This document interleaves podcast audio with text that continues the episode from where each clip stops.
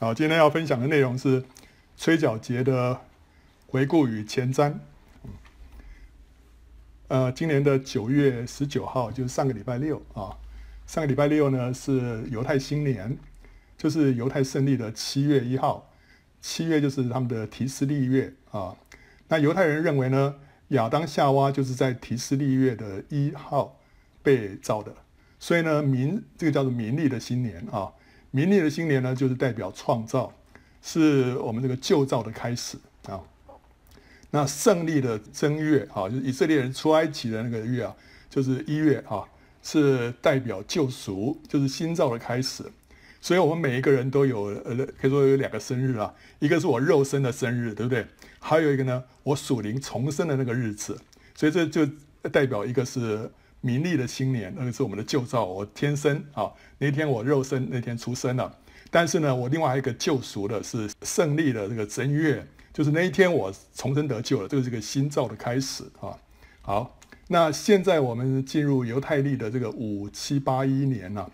什么叫做五七八一年？所谓的五七八一年，就是犹太拉比所主张啊，亚当夏娃被造到现在是五千七百八十一年啊。不过呢，我们自己根据圣经推算的话，亚当夏娃被造应该是在主前四千一百七十四年，这个是我们根据圣经里面那个家谱啦，这样一路加上去啊，一直加到所罗门建圣殿啊，然后那那一年呢是主前的九百六十六年，这样的话，呃，亚当夏娃被造呢应该是在主前四千一百多年啊，那这就比拉比推算的早了四百一十四年，至于他五千。七百八十一年是怎么样算出来的，我们就就不知道了，好吧？那不管怎么样，这是犹太历的由来是这样子。那犹太新年呢，也是一年农事的开始啊。前一年的收割已经完成了，新一年的耕耘播种呢即将要开始，所以这犹太新年啊，就是整个农事循环的一个一个开始跟结束啊。好，为了欢庆新年呢，犹太人会以苹果沾蜂蜜来吃。期盼有一个甜美的一年，他们也会吃鱼头。期盼新的一年呢，作首不作尾啊，这跟中国人的习惯很像啊，做一些比较吉祥的事情。我这边用咖啡色的字体来写，表示说这不是圣经里面所所讲的，是他们后来的习俗啊。那犹太新年一方面是欢乐的一天，另外一方面呢也是严肃的一天。犹太人称这一天是审判日啊，为什么呢？因为他们犹太有个经卷叫塔木德啊，他声称啊这一天会有三本书被打开。分别记载恶人、义人跟中等人的命运啊。那义人呢，他们会立刻被记入生命册里面，然后得到生命啊。那中等人呢，他们就呃给他们有十天的缓刑啊，让他们反省悔改，然后在十天之后的赎罪日呢，成为义人。因为这个七月一号是新年啊，是犹太的新年，但是七月十号叫赎罪日啊。好了，所以他们。给这些中等人呢，有十天的机会让他们悔改啊！我看百分之九十九的人呢都认为自己是中等人啊。好了，那另外呢有恶人，那恶人的话呢是直接要从活人的书里面被永远抹除啊。好，这是他们的这个犹太经卷里面的说法。所以呢，现在新年开始了，就是他们要进到要反省悔改的时刻了。好，利未记二十三章二十四节跟民数记的二十九章第一节，称这一天啊，犹太新年是吹角节，吹角节，那么这一天要吹角的啊，做纪念。然后犹太拉比认为呢，这吹角就象征起床号，要叫沉睡的人醒起，检视自己的行为啊，要悔改，要纪念造自己的主啊。好了，从吹角节一直到赎罪日，这是当中有十天。那犹太人呢，就称这十天为可畏之日啊，Days of Awe 啊。然后犹太人在这十天当中，就会要反省自己，悔改转向神，一直到赎罪日达到最高峰。那那一天呢，犹太人就必须要禁食二十五个小时，不吃不喝。然后接下来就经历到赦罪的恩典。当圣殿还没有被毁的时候呢，大祭司就一年一度在赎罪日进入至圣所为老百姓赎罪啊。所以犹太人他们是以自省跟悔改作为一年的开始，这个是蛮好的一个习惯啊。好，神呢使一年分为四季，农夫是按着时令耕耘、播种、收割，就能够得着收获，对不对啊？那我们如果留意神借着节期设定的这个时间点，我们就能够体察神行动的转折，而跟上神的脚步。农夫他会知道说这个时候是该做什么事情，因为他他会看那个时令，对不对？那我们身为神的儿女呢，我们也要知道说神是借着这个节期啊，设立一些时间点，我们就会去观察，在这个时间点的前后，神的一些作为的方向会不会有一些什么改变，然后我们就知道说要跟上神的脚步。对世人来讲，说每年的元旦是一个新的开始。可是对神来讲，吹角节才是一个新的开始，因为神是按着这个犹太历啊来行动的啊，所以他不是看这个西元，他是看着这个犹太历啊，所以这个是我们在灵里面回顾跟前瞻的时刻啊。那我们就回顾过去一年了，就是从二零一九年的吹角节，就是去年的九月三十号开始，一直到今年的吹角节，就是九月十九号的这一年之间呢。我们看到世界经历了空前的巨变啊！第一个，我们看到澳洲的野火，从去年的九月到今年的三月，澳洲发生的规模空前的野火，焚烧面积高达四千六百万英亩，就是一千八百六十万公顷，烧毁了五千九百栋建筑，百分之八十的澳洲民众受到大火的直接或者间接的影响。这是澳洲有史以来最惨重的天然灾害。最主要的这个受灾区就是东岸啊，东岸跟南岸，那是澳洲人口最稠密的地方。好，那很多动物啊也受到波及啊，死伤惨重。那接着我们就看到新冠肺炎。二零一九年十二月，在中国武汉就出现了新冠肺炎疫情。那一个月之后就大爆发，蔓延到全球。到目前已经有。三千一百五十万人受到感染，九十七万人丧生，到目前还没有减退，可能第二波的疫情要更加的严重。那我们看到这个从今年一月份开始到九月之间啊，每天全世界啊新的案例啊，你看一路上升，到目前没有减缓的迹象。那右边是也是全世界啊，从一月到现在每天死亡的人数。到目前为止，一一样是没有好像减缓的迹象。好，那这当中呢，各国封城、封边境。二零二零年的全球的国内生产总值啊，GDP 的损失呢，是二次世界大战结束以来最严重的衰退，经济损失更是两千啊零八年金融海啸的两倍啊。那上一次这么多国家陷入经济衰退呢？是在一八七零年，我们现在看到下面这个图是全球 GDP 的成长率的趋势，这三条线，最上面那条是红的，是开发中国家，中间那个是全世界的平均，最下面蓝色的是已开发国家啊。好，你看到这个这当中啊，这从一九八零年到二零二零年，中间有一个往下掉，第一个是在九一一事件的时候啊，那下一个往下掉的啊是。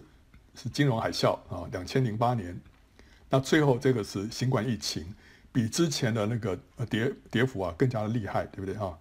好，那接着我们看到这个疫情还没有还没有止息啊，中国就发生了水灾啊。二零二零年五月下旬开始，中国长江中下游地区、淮河流域、西南、华南还有东南沿海等地啊，因为持续的强降水引发严重的洪灾啊。啊，从六月到九月上旬，全国百分之七十的县市出现暴雨，七百多条河流水位超过警戒，多条江河同时发生流域性的洪水，导致一九九八年以来最严重的一次汛情，造成了一万七千多栋房子的坍塌啊！啊，这是中国的灾情。那美国西部发生山火。二零二零年，就是今年的八月，美国加州、俄勒冈州还有华盛顿州发生美国十八年以来最严重的山火，其剧烈程度呢是整个美国还有多个受灾州从两千零三年到二零一九年平均数的数十到数百倍。截至九月十四号，火灾已经造成了至少三十五个人死亡，几十个人失踪啊，然后焚毁的面积呢超过。四百七十万英亩或者一百九十万公顷啊，好，就焚烧的面积而论，你看看，然后死亡人数不算太多，不是那个创纪录，但是就焚烧的面积而论啊，加州历史上前二十大山火当中，就有五场发生在二零二零年啊。你看右边这个图，这个横轴啊是那个焚烧的范围哈，第一名的是在今年，这红色的都是今年，还有第三名的、第四名的、第九名、第十六名都是发生在今年啊，所以今年有。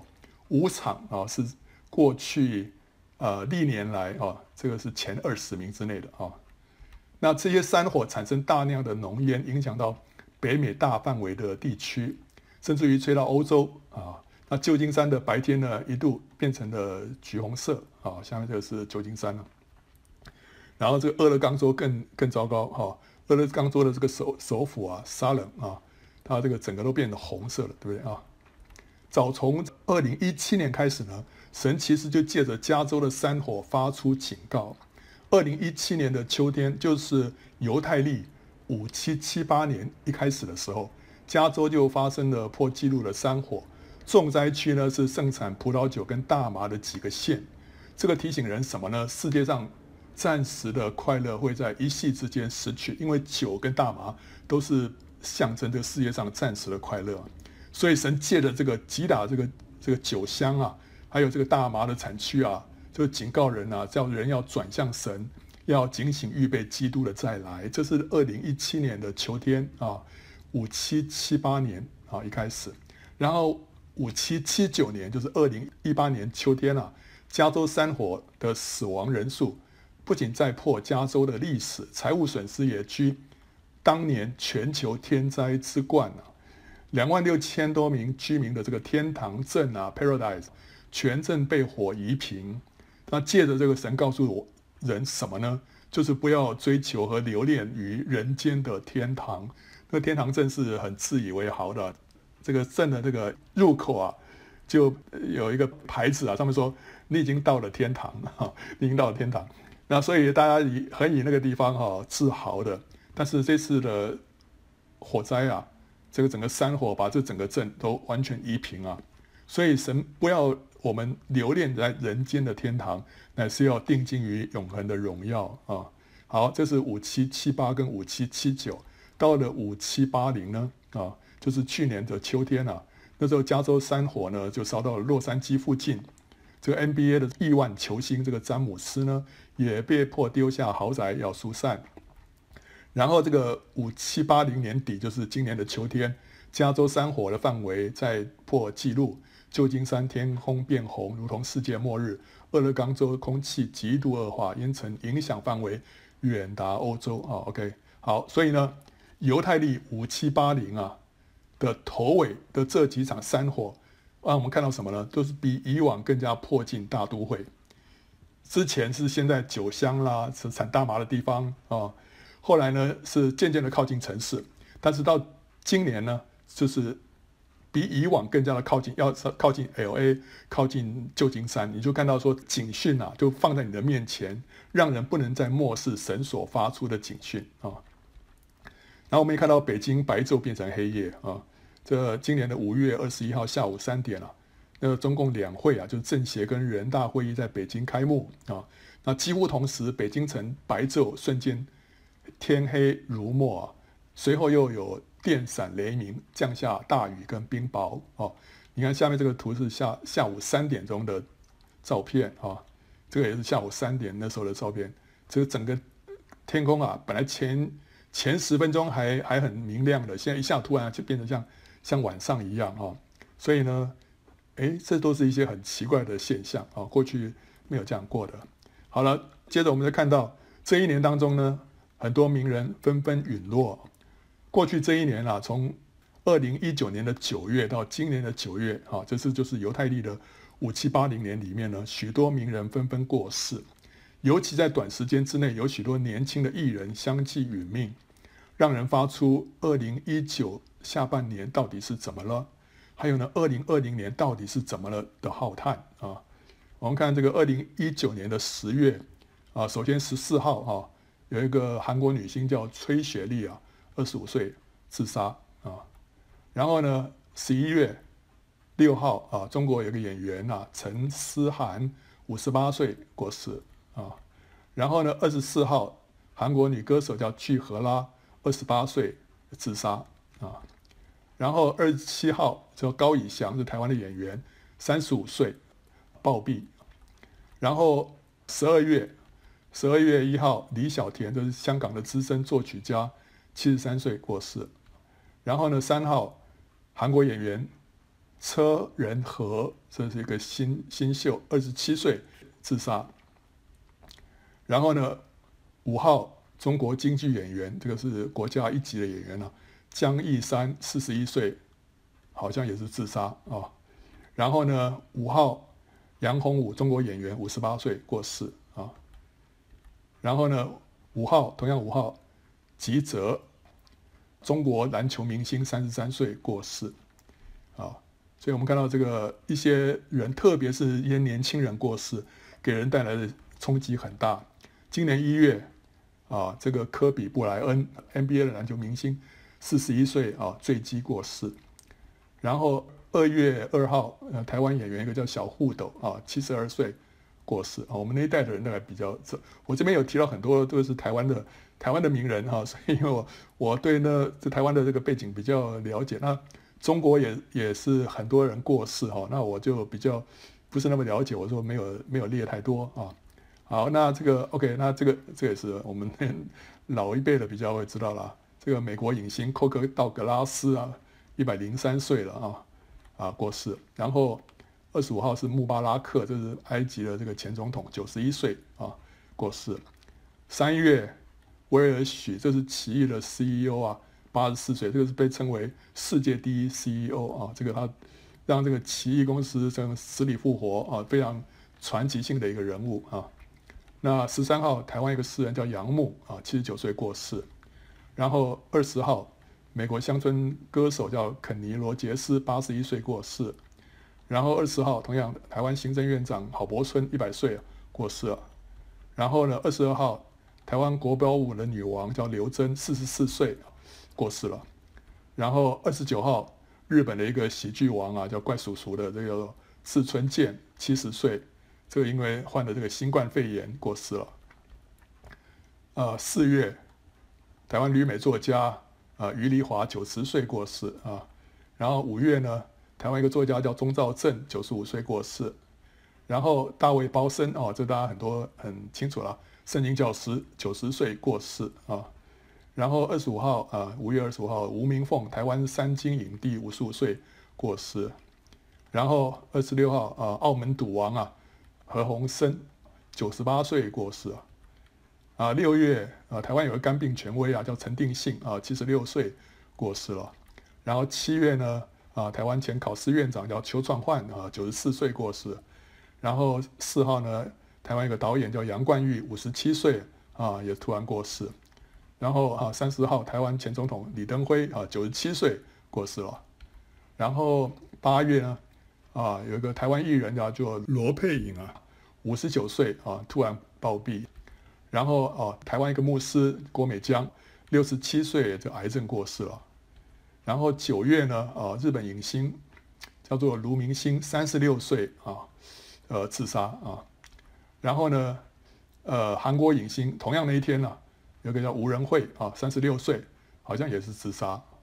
然后第二天呢，王洪生，台湾艺人。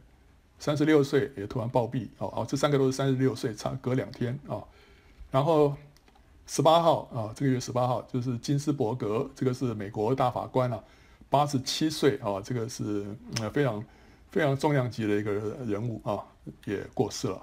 好，我们看到这个启示录第六章十二到十四节啊，说揭开第六印的时候，我又看见地大震动，日头变黑像毛布，满月变红像雪。天上的星辰坠落于地，如同无花果树被大风摇动，落下未熟的果子一样。天就挪移，好像书卷被卷起来，山顶海岛都被挪移离开本位。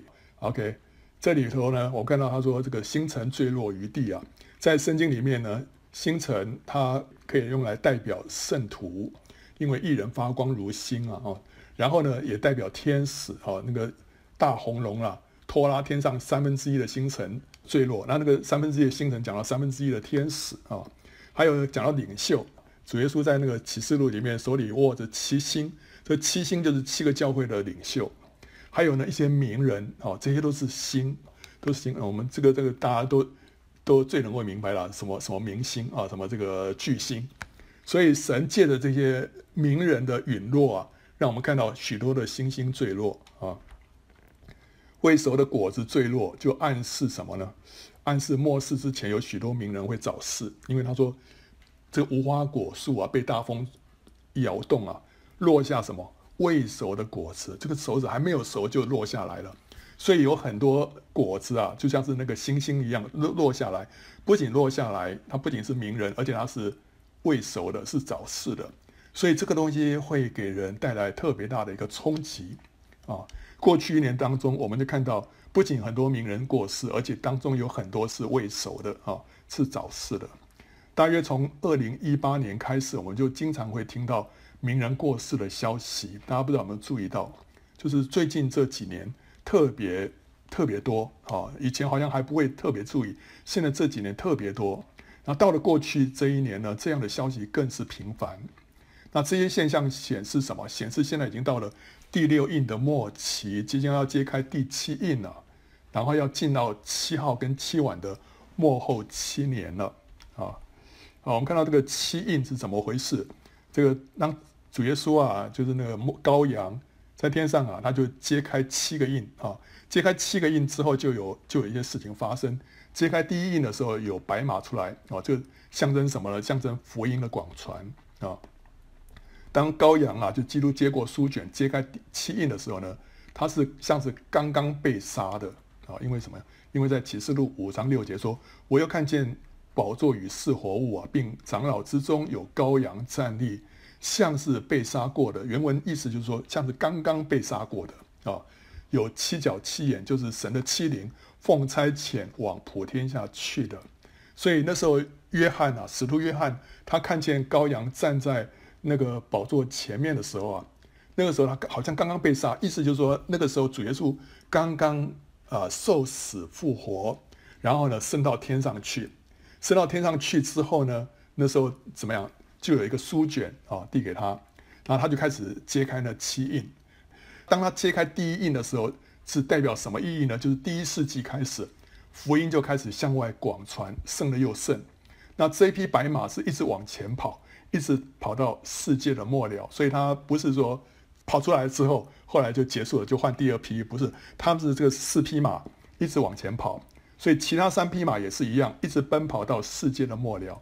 我们看到第二匹是红马，呃，象征战争啊，一直到世界的末了，战争都不断啊。然后到第三批呢是黑马，是代表饥荒，一直到世界末了，饥荒也是一直有啊。那第四批是灰马，象征死亡啊。这也是一直到世界的末了。我们看到主耶稣曾经说了，末期来到之前会有什么事情啊？民要攻打民，国要攻打国，多处必有饥荒、地震，这都是生产之难的起头。那这天国的福音呢，要传遍天下，对万民做见证，然后末期才来到。所以主耶稣讲到，当末期来到之前，会有几个现象。第一个是什么？民要攻打民，国要攻打国。所以这个讲到红马啊。所以红马会一直到末期，一直战争至到末期都有，然后多处必有什么饥荒，所以呢黑马也是一样，一直到末期啊，它一直奔跑到末期，然后呢天国的福音要传遍天下，所以白马也是一样，一直奔跑到末期，然后呢他说，然后末期才来到啊，好，所以这四匹马都是从基督啊揭开那个封条之后，一直奔跑到末世。然后他说：“我就观看啊，这个讲到第四匹马哈，有一匹灰色马，骑在马上的名字叫做死，阴府也随着他，有权柄赐给他们，可以用刀剑、饥荒、瘟疫、野兽杀害地上四分之一的人。因为在启示录里面啊，唯有这个地方提到瘟疫啊，只有这个地方提到瘟疫，所以呢，很多人就认为说，现在这个新冠疫情啊，就是第四印的。”呃，应验啊，所以我们现在是到了启示录的第四印了啊。但其实呢，我们看到在过去的历史当中啊，这个瘟疫就已经一再的发生。在十四世纪的中后期，欧洲就爆发了黑死病，死了两千五百万人，大概占了欧洲人口的三分之一啊。那现今这个全球爆发新冠疫情呢，只是这一匹灰马继续跑到末世，并不是说现在才揭开第四印，第四印早就揭开了，只不过说那匹马一直跑跑到现在，所以这个呃瘟疫呢还是继续的在发生啊。好，我们看到接下来它就揭开第五印了。第五印的时候是讲到什么呢？殉道者等候复活啊。那个重点是什么？这个这个地方揭开好像没有发生什么事情，不像前面四匹马，哇哦，好一些很重大的事情发生。这个只不过说叫他们安息啊，哦，叫他们哦，你们再安息片刻，然后有白衣赐给他们，因为他们在喊冤啊，说神啊，什么时候给我们伸冤啊？说你们再安息片刻，怎么样？他说要等到所有的殉道者人数满足之后，哈，这些历世历代的殉道者才会一起复活。好，所以。这一节经文是最重要的，就是告诉我们这一点：要等到所有的殉道者人数满足之后，这些历世历代的殉道者才会一起复活。那那这又怎么样？可是这个《帖撒罗尼迦前书》四章又说了，只要这些人复活之后啊，活着的得胜圣徒啊，才会一起被提。所以被提是在这个这些殉道者复活之后啊。那这些殉道者什么时候复活呢，是在灾中啊，七年大灾难当中呢，会有许多人殉道，那个时候殉道者的人数才会满足。所以呢，复活跟被提都是发生在灾中，不是灾前。所以呢，有一派叫做时代论者，他们就是主张灾前被提说这个是错误的啊，一定是照这个圣经来看，一定是在灾中，等到所有殉道者人数满足之后，才会发生。复活，然后呢，才会发生被提，这都是发生在灾中啊。所以这个第五印啊，第五印有时候我们觉得说第五印好像有讲没有讲，好像差不多，但是没有，它给我们一个非常重要的线索，让我们知道说被提是灾中被提，不是灾前被提啊。那第六印揭开的时候呢，我们就看到有许多末世的异兆啊，就显现了啊。他说揭开第六印的时候，我又看见地大震动，第一个地震，对不对啊？然后呢，第二个。日头变黑像毛布，这是日全食。第三个，满月变红像血，月全食。天上的星辰坠落于地，啊，如同无花果树被大风摇动落下未熟的果子一样。我们讲星辰坠落于地，那这个在我们今天看来就是很多的名人过世了。然后天就挪移，好像书卷被卷起来，山岭海岛都被挪移离开本位。哇，天就挪移，这我们都很难想象到底发生什么事情。然后地上的君王、臣宰、将军、富户、壮士和一切为奴的、自主的，都藏在山洞和岩石穴里，向山和岩岩石说：“倒在我们身上吧，把我们藏起来，躲避坐宝座者的面目和羔羊的愤怒，因为他们愤怒的大日到了，谁能站得住呢？”哇，OK，所以这个到底是什么？这这个好像目前还还没发生，对不对哈？那是不是要等这个发生之后才会揭开第七印呢？不是，因为这些我刚刚说了，这几个印啊揭开，它都一直一直到什么？一直持续到末日了啊！所以有一些事情是到末日才会发生的。从二十一世纪开始，我们就看到第六印的各样末世异兆啊纷纷出现。第一个大地震，二十一世纪的前十年的大地震啊。就是死亡人数超过两万人的，几乎就达到整个二十世纪的一半。好，所以大地震在二十一世纪的前十年当中，我们就看到这个这些异兆就出现啊。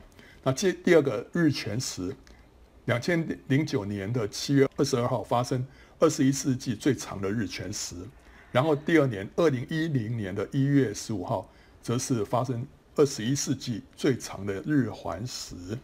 接着呢，在二零一四年到一五年呢，发生二十一世纪仅此一次的连环四血月，就是连续四次月全食，刚好落在逾越节跟祝棚节，啊，好，所以这这几个都是都是很特别的天文现象啊。然后呢，流星雨，我们讲哇，星星星辰落地，其实讲到名人的陨落的话，我们就可以看到，从二零一八年起显著增加，到了二零二零年呢，更是令人触目惊心。所以你就一路看来，就是二二十一世纪开始啊，然后呢，天地一位，我们看到这里，他提到说，君王臣宰、将军富户等等，都藏在山洞里面躲避神的面。和羔羊的愤怒。所以这个可能发生在什么时候？要发生在七年大灾难结束、基督再来的时候才会发生。因为只有当基督再来的时候，那些那些人啊，才会要来躲避神的面跟羔羊的愤怒啊。在这之前，人还是没有。不会想到啊，什么像今现在我们现在有谁会在那边要躲避羔羊的愤怒呢？没有啊，对不对啊？好，所以这个应该是到了这个整个七年大灾难的末了之后啊。好，所以我们可以这么说了，第六印从第从二十一世纪初就揭开了。好，所以第六印已经揭开了。我们现在不是第四印，不是第几印，我们现在第六印已经揭开了，而且一直到它这个一直到二零二零年第六印的各样主要的征兆。都已经发生了，都已经发生了。你看地震也有了，日全食、月全食，还有星辰陨落都有了，对不对？哈，只剩下最后那一个是可能到七年大灾难之后才会发生的，前面那些都有了。所以接下来就是什么？接接下来就是要揭开第七印啊。那第七印什么？就是开始七年的大灾难了，其中包括七号跟七晚的灾啊。好，所以第七印一揭开就是大灾难。啊，为期多久啊？七年。这七年包括两个部分，前面有七号，后面有七晚。这七号有多久？要不多五年左右啊？七晚了两年。所以在这当中啊，七号最后一号吹响的时候，就是发生复活跟被提啊。好，然后你会看到这个这上面写的这个白马，其实到这个地方就停止了啊。然后殉道者等候复活呢，也是到这个时刻就就停止了啊。好，然后接下来呢，七年大灾难结束之后，就是基督再来啊。从圣经的预表来讲了哈，农历的七月一号的吹角节是预表什么？是预表圣徒复活被提。七月十号的赎罪日呢，是预表以色列人全家得救、悔改得救啊。然后七月十五号的二十一号的祝棚节是预表千年国度。那这三个呢，都是在秋季，都是秋季的节期，这是跟主耶稣的第二次来有关系啊。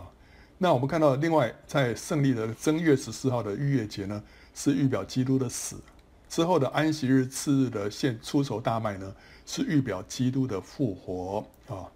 那在五十天之后的五旬节呢，是预表圣灵降临、教会诞生。那这三个都是春季的节期呢，是跟基督的第一次来有关系啊。所以春季的节期跟主耶稣的第一次来有关，秋季节期呢是跟主耶稣的第二次来有关系。那这些节期不仅具有预表上的含义啊，预表什么啊？神也使这些重大的历史事件呢，就刚好发生在这些节期的时候。所以当他们在过逾越节的时候，主耶稣就在逾越节的时候被杀。后来当他们在过过三天，他们在献初熟大麦的时候，主耶稣就是那一天复活。之后呢，过了五十天，当他们在过五旬节的时候，那天就圣灵降临，教会诞生。所以。那些预表的含义，其实他们实现、他们应验的日子呢，也就是刚好就在那一天。所以你看到神就让这些节期啊，不仅是在灵意上有一个预表的含义，在字面上呢，他也让这些事情都发生在这些节期里面啊。好，所以呢，我们要知道，就是我之前也讲过，我们复活跟被提，其实就是在一个吹角节。好，我们看这个七年的灾难的这个图表了哈。这是前三年半，后三年半，上面有一些这个一二三四五六七是吹号啊，第几号第几号，吹号的时候分别哪些呃地方被击打啊？好，那前三年半啊，就是第一号到第四号，这为期是多久呢？前三年半是一千两百六十天啊。然后蝗虫呢，第五号蝗虫折磨人五个月，五个月乘上三十，一百五十天啊。接下来第六号呢，马军。他们在一年一一个月又一天啊，会杀人的三分之一，所以这个是合起来一年一个月有一天就是三百九十一天啊。好，所以这个加起来啊啊就是呃一直到什么，就是到了复活被提，这是一个吹角节啊。好，那关于为什么这个复活被提是在吹角节，我们之前也曾经啊跟弟兄姊妹们解释过，所以如果你还没有看过的话，你就可以去参见啊圣经简报站里面的末日时辰。里面讲的比较详细啊。好了，那总而言之呢，就是当得胜者复活跟被提的时候呢，这个是第七号，就是末次号筒吹响。它同时刚好就是一个吹角节啊。好了，从这个吹角节，我们就往后倒推一千八百零一天，就是把下面的三个数字啊，一二六零，还有一百五十，还有三百九十一加在一起。你从一个吹角节往前推一千八百零一天，那就是什么？七年大灾难的开始，对不对啊？好，所以七年大灾难的起点呢，是从某一个吹角节往前推一千八百零一天。一千八百零一天，差不多是五年左右啊。好，我们现在看，我们去看二零二五年的吹角节是在什么时候？我们如果去查的话，是在九月二十三号。所以呢，往前推一千八百零一天是哪一天呢？就是下个月十月的十八号。啊，好，所以意思就是说，如果说二零二五年啊，那时候吹角节圣徒被提的话，那大灾难什么时候开始？就是下个下个月开始。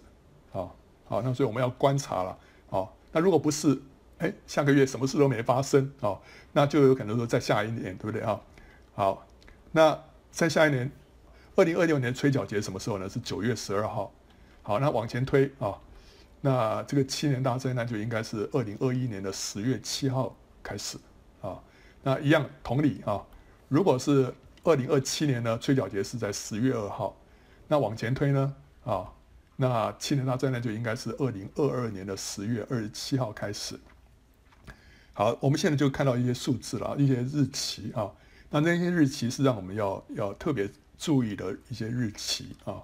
好，那但是在这这当中有一个呃有一个点啊，有有一个争议是什么？就这三个吹角节啊啊，我现在只是列出三个了，你可以一直往下列下去啊。这些吹角节呢，其实是根据什么？是根据非传统的计算法所决定的日期啊，你可以去上网去看，哎，某一年的吹角节什么时候啊？几月几号？这些是根据一个计算法所决定的啊。但问题是说，那个在主后七十年圣殿被毁之前呢，犹太人他们不是这样决定日节期的。犹太人他们是每个月观测新月的出现啊，然后由耶路撒冷的公会来宣布新的一个月开始。啊，它不是算出来的，它是用观察出来的啊。然后他们也是在每年啊，每年年底观察大麦是不是已经成熟了，来决定当年是不是需要增加一个闰月，这样子呢才能够让历法维持跟四季同步。因为他们如果这个时间久了，每一年会少几天嘛，那时间久了之后，你这个四季跟你的历法就会脱节，对不对？所以他们要把它补上去啊。如果说差太久的话，他们要补上一个闰月。到底什么时候该补？他们就是看大麦是不是成熟啊。如果大麦已经成熟，OK，那就不用补了。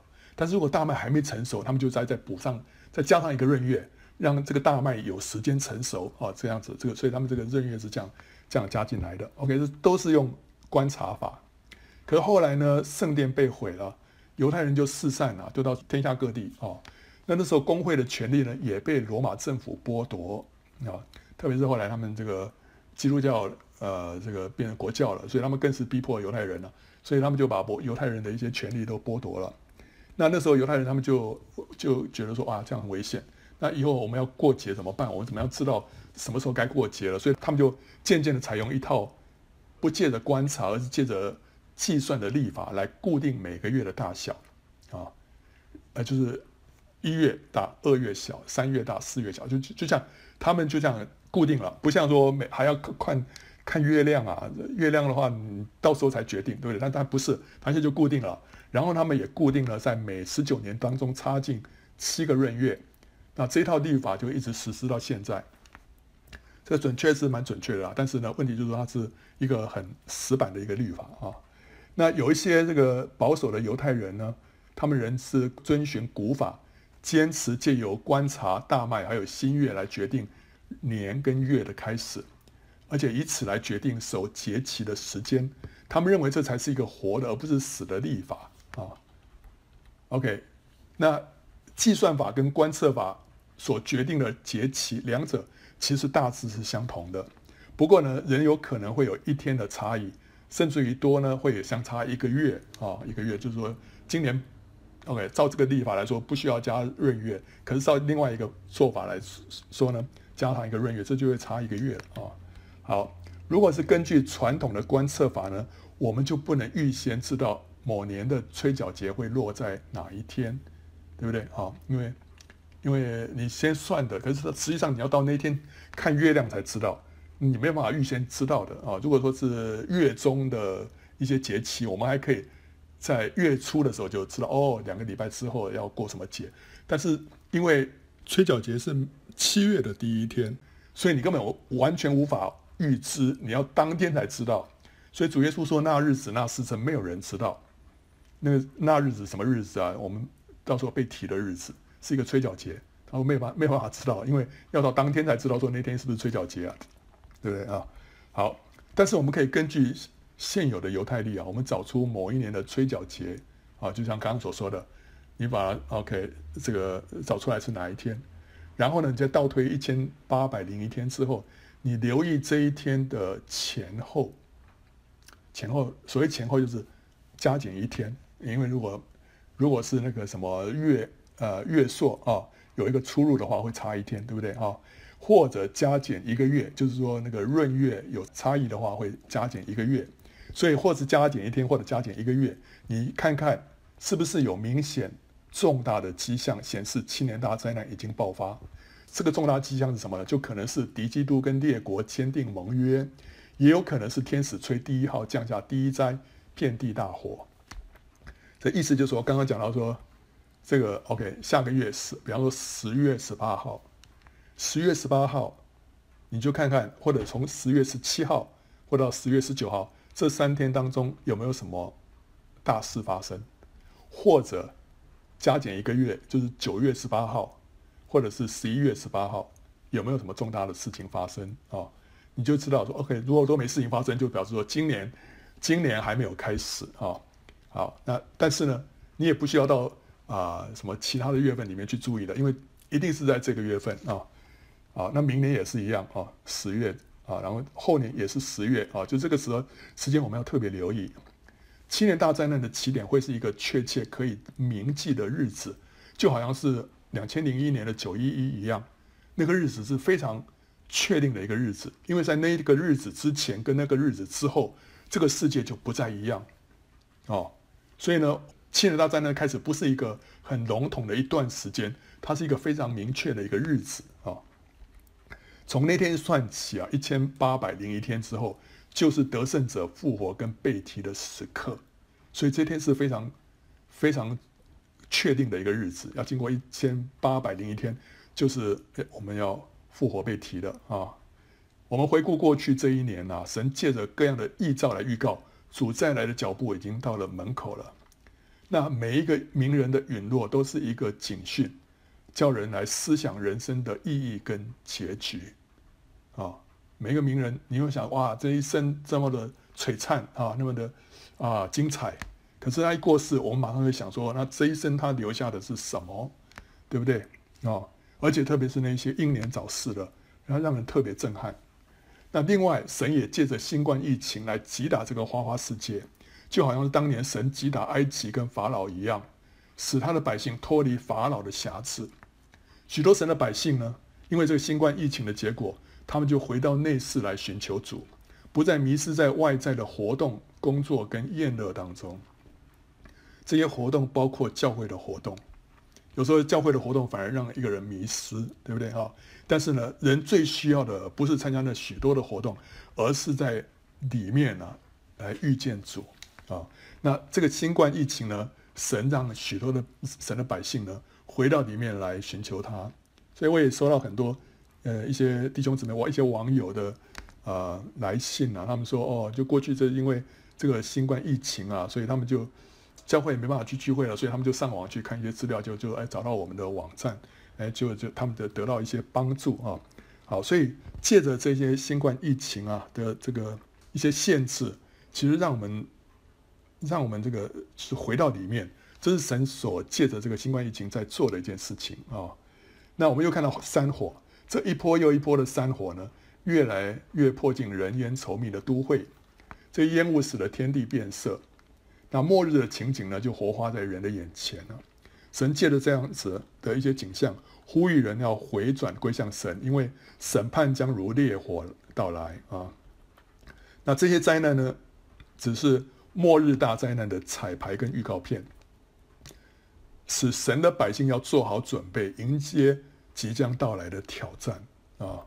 在物质上面呢，我们可以借着这些演习啊，就可以知道哪些东西在灾难当中会严重的缺货，我们就可以趁着空档预先储备一些啊来备用。比方说像口罩吧，哈，口罩那时候是非常短缺，对不对？等到后来好像疫情哎稍微比较缓和一点，哇，突然这个口口罩到处都可以买得到。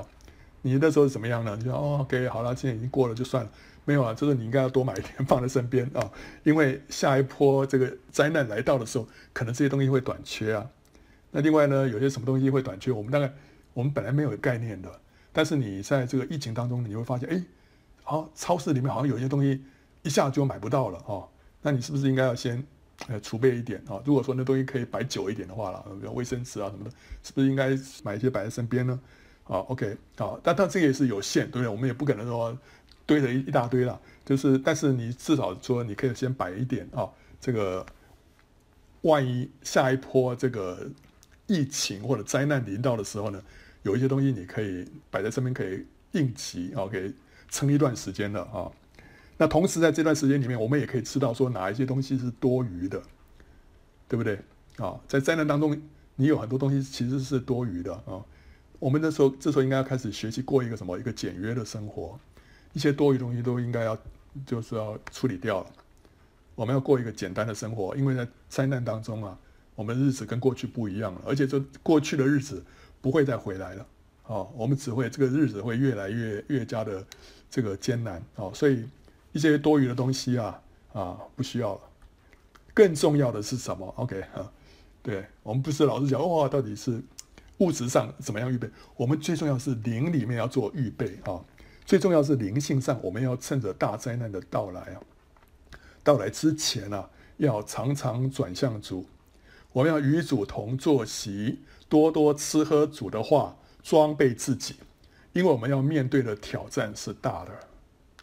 我要常常转向转转向主啊，跟主同坐席，就与主同在啊，享受他的同在。你要跟主多亲近啊，要吃喝他的话，装备自己。所以那时候天使曾经对以利亚怎么说啊？他说：“起来吃吧，因为你当走的路甚远，对不对？”那时候他以利亚在罗藤树下求死啊，啊，我就说啊，不想活了啊。后来睡着了，天使把他拍起来，哦，哎，给他这个吃吃喝水啊，给他吃饼啊。然后后来他又睡着了，天使又第二次拍他起来，叫他继续吃啊，吃一点不够啊，要多吃啊。为什么？他说：“你当走的路甚远啊。”英文呢、啊，这个 New American Standard 说：“Arise, eat, because the journey is too great for you。”你前面要走的这个旅程啊，对你来说是太太巨大了，太艰难了。所以你要怎么办呢？Arise, eat，要起来，要吃。所以我们今天要吃什么？我们今天要吃主的话。我们今天要吃什么？吃主的自己。我们把主自己领受进来，要跟他有一个。很深刻的相交，为什么？因为我们当走的路甚远，不是很不是，其实不是说很久了，其实没有多久了，就几年。但是是 too great，这是很很艰辛的一件一一条旅程啊！我们需要吃饱啊！那这个挑战包括什么？包括大灾难，还有大复兴啊！我们不仅要在大灾难当中要站立得住。我们也要在大复兴当中抢救灵魂，靠主胜了又胜，啊，所以我们我们需要吃很重要，自己需要站立，同时呢，我们也要有力量去抢救灵魂啊。所以如果这个秋天啊，青年大灾难还没有爆发，我觉得今年大概不会不会那么快了啊。OK，但是我们还是要注意这些日子啊，我相信不会那么快。但是如果还没有到爆发的话呢，我们就还。我们就至少怎么样，还会有一年的时间可以预备啊、不过这宝贵的时间呢，会越来越加紧缩，稍纵即逝。我们必须要把握，做最好的规划。你剩下的时间不会太多了，哦，就是就是每过一年就少一年，每过一年就少一年啊、我们要要把握好。如果说剩下一年的话，怎么办啊、我们除了要把圣经好好读过一遍之外，我建议大家如果你这个圣经简报站还没有看过多少的话，建议把圣经简报站里面的六七百个视频啊，全部看过一遍啊。那如果你一天看两集的话，一年可以看完了哦。这样就会对圣经有比较清楚的了解，使自己被建造起来，也能够服侍供应人。哦，不要把那时间啊，这个浪费了，跑去看韩剧啊什么的。不要，哎呦，这个时 这个时间是非常宝贵的时间啊，要要抓住时间做该做的事情啊。另外呢，还要学习什么？要认真的学习生命的功课，要舍己顺服主，放下自己啊。要顺服主，主主感动你要怎么样？主主的话叫你要怎么样，你就要顺服。还有要饶恕冒犯自己的人啊，不要被得罪，每一次被得罪都选择饶恕。还有呢，要谦卑隐藏啊，不要自高自大，谦卑隐藏，不体贴肉体，不任性啊，不要想想发脾气就发脾气，想要做这个就做那个啊，这是体贴肉体啊。啊，我们乃是要被圣灵充满，要常常连于主。活在神的同在当中啊，啊，面对大灾难，我们不是不是害怕，哇，好可怕啊！不是，我们不是害怕，我们叫什么？圣经说我们要挺身昂首啊，因为好日子要来到了，懂吗？那个很快就会，就是永永远的荣耀了啊！那主在这当中会保守那些属他的人呢、啊？我们为什么会蒙保守？因为我们身上有个印记啊，有神的印记在我们身上，我们会蒙保守。这印记是什么？就是圣灵，圣灵就是我们身上的印记，是我们蒙保守。而且呢，圣灵的油越丰富啊，这个印记就越明显。所以聪明的童女啊，不仅是灯里面有油，器皿里面也有油。OK，所以这个圣灵是我们得赎的这个一个得得基业的这个凭据，就是那个词，就是那个印记啊。所以我们需要更多的在我们的器皿里面有油，这个人更多的被圣灵泡透，被圣灵来充满啊。大灾难当中呢，没有一个地方是绝对安全的啊。最稳妥的地方就是在主的里面，所以有的 OK 啊，有的弟兄姊妹他有感动了，他们要去去去到一个非常荒郊野外啊，这边啊弄做一个这个农场呃农场或什么 OK 好 OK 也这个神神感动个人不一样，但是我个人的感动是怎么样？我就觉得说，世界上百分之九十九的基督徒大概没有没有那个能力或者没有那个啊、呃、没有那个管道去到。郊外的一个弄一个农场什么的，那为这些基督徒怎么办呢？其实啊，为着我们绝大多数的基督徒，我们最稳妥的地方就是住在主的里面。到时候即使有千万人在你倒在你右边，倒在你左边，这害灾害不会临到你。所以，我们最稳妥的地方是在主的里面。我们要紧紧的拉着主的手，跟随他的引导，他不会使我们失脚的啊，他不会使我们失脚。你你这，所以你你最要紧的说，主啊，你要我在哪里？你要我做什么？你要我怎么样？哦，过每一天的生活。你如果在里面听到主对你的引导，听到主的声音的话，你不用担心什么，因为你是紧紧抓着主的手了。而且呢，呃，万一万一啊，万一我没有蒙保守啊，因为这整片的灾难，大家都会罹难怎么办？没有关系啊，没有关系啊，因为我们。